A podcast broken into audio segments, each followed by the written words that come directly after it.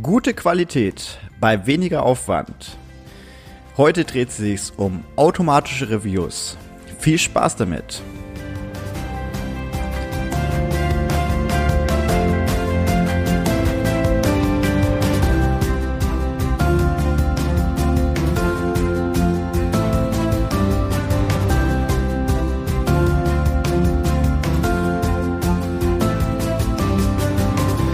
Hallo und herzlich willkommen zu einer weiteren Ausgabe des Happy Angular Podcasts.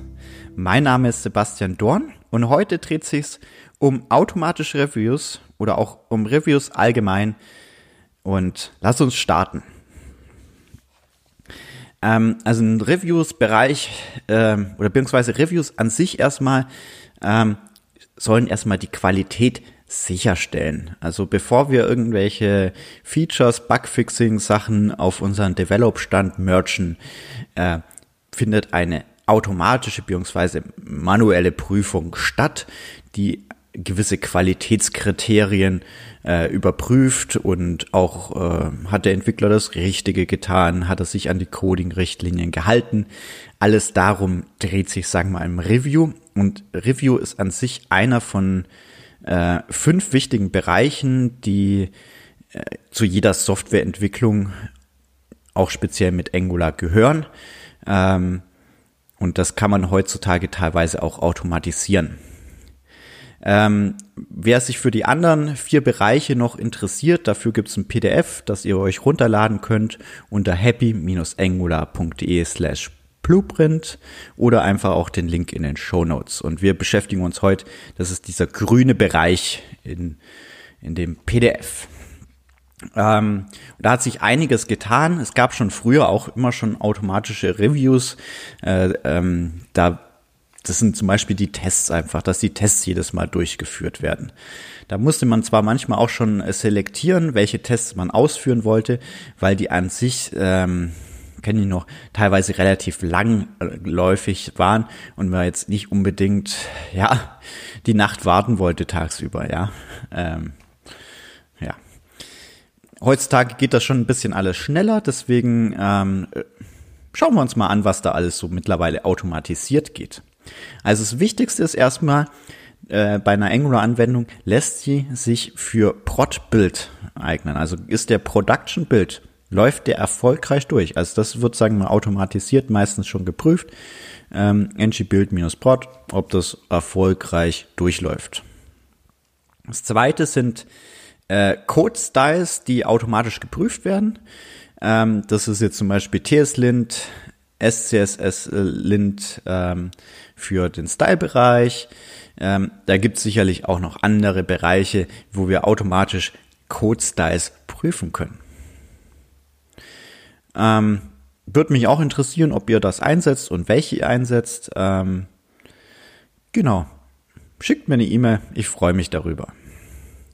Ähm, genau. Dann die Tests habe ich schon gesagt. Da ist wichtig, die Tests, dass sie durchgeführt werden, welches Ergebnis diese Tests haben.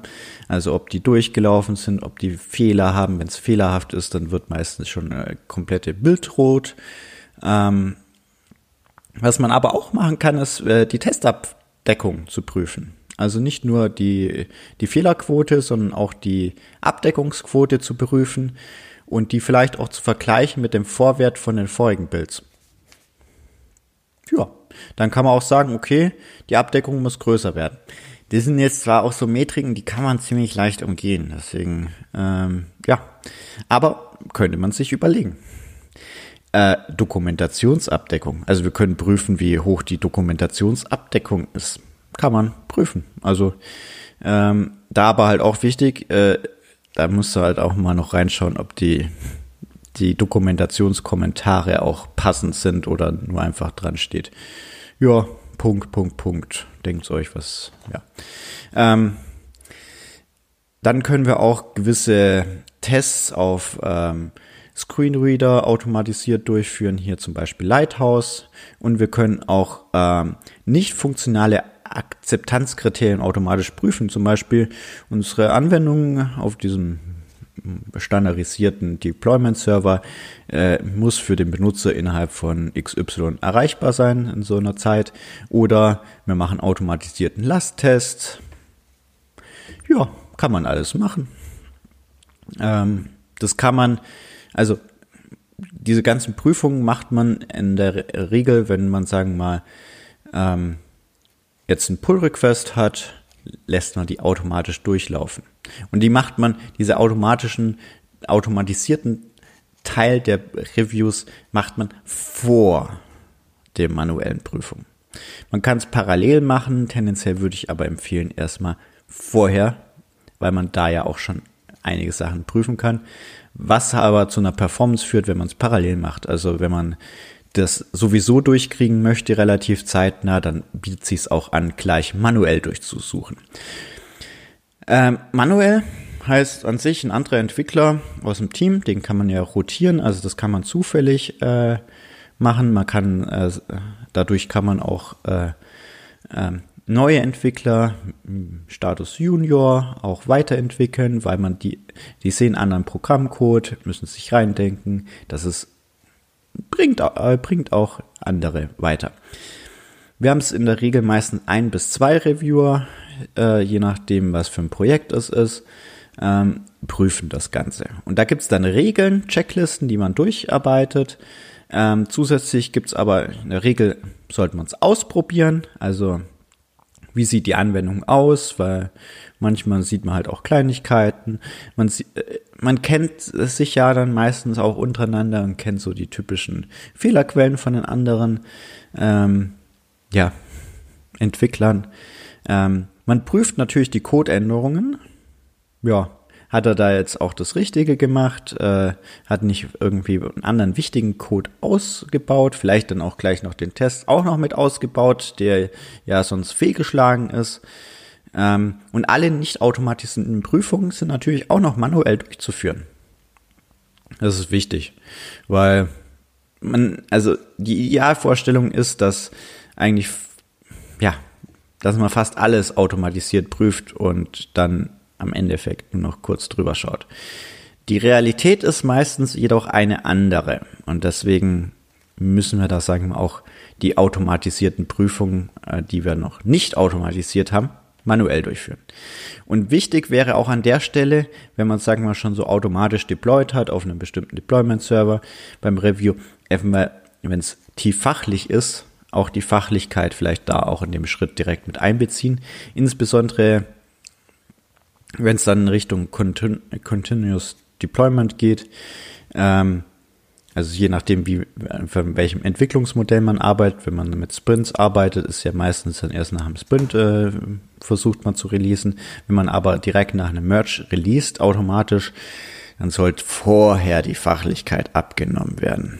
Und dann muss halt die Fachabteilung halt auch einfach drüber schauen können, ob die Teilbereich dann auch funktioniert. Also, nochmal zusammengefasst. Also, das ist jetzt ein Baustein aus diesen fünf verschiedenen Bausteinen, die wir, sagen wir mal, standardmäßig in der Angular-Entwicklung zu tun haben. Das ist jetzt, sagen wir mal, auch in dem PDF, das ihr euch runterladen könnt. Link in den Show Notes ist das der grüne Bereich. Und wir haben halt im ersten Schritt die, diesen automatisierten Teil, wo wir Style-Regeln automatisiert prüfen, Testabdeckung, Tests an sich, Produktionsbild und so weiter, was man alles automatisiert machen können und dann noch einen manuellen Teilbereich. Ach übrigens, was man auch automatisieren kann, ist halt Screenshots äh, zu machen und dann ja selb, also auch so Screenshots Vergleiche. Das heißt, ähm, sind die Abstände gleich, sind bla bla bla. Also da kann man sich ja weiß Gott was alles ausdenken. Ähm, kann man auch machen. Also das ist halt auch wichtig, dass die Anwendung halt vielleicht gleich aussieht und so weiter. Wobei man dann halt auch sagen muss, okay, an der Seite die Tabelle ist einfach neu hinzugekommen, das darf nicht gleich aussehen. Aber das kann man alles in den Griff kriegen. Das geht. Und dann ist, äh, kommt man entweder zu Ergebnis, es ist freigegeben, also man kann es merchen. Das heißt, wenn man zum Beispiel äh, zwei ähm, Reviewer benötigt, dann ist erstens mal der automatisierte Teil muss durchgelaufen sein. Das ist die erste Voraussetzung. Und das zweite ist, dass zwei Reviewer gesagt haben, ja, es passt. Wenn nicht, dann wäre es sinnvoll, wenn die Reviewer reinschreiben, okay, das und das passt nicht, ändern es bitte um und setzen dann den, äh, setzen dort die Markierung benötigt Nachbesserung und dann muss nochmal der Entwickler beziehungsweise vielleicht auch der Tester nochmal ran und die Sachen anpassen und sagt, okay, jetzt bin ich gerade wieder soweit, prüft es bitte erneut. Beim Automatisierten läuft das automatisch durch, das heißt, äh, sobald ein neuer Commit gepusht wurde auf Develop, ist dieser äh, neue Stand dann auch direkt wieder Gete wird getestet, dauert halt ein bisschen, je nachdem, wie umfangreich es ist, aber das sind meistens eher die Frage von Minuten wie von Stunden, wie es vielleicht früher war. Gut, also wenn ihr euch das PDF runterladen wollt, geht einfach auf happy-angular.de slash blueprint und lädt, lädt euch das runter. Wenn ihr nichts zum Schreiben dabei hattet oder gleich nicht am Tippen sein könnt, der Link ist auch nochmal in den Show Notes. Und so viel dazu. Ich wünsche euch eine schöne Woche. Viel Spaß beim Programmieren, viel Spaß beim Reviewen. Ähm, und bis dann, euer Sebastian. Ciao.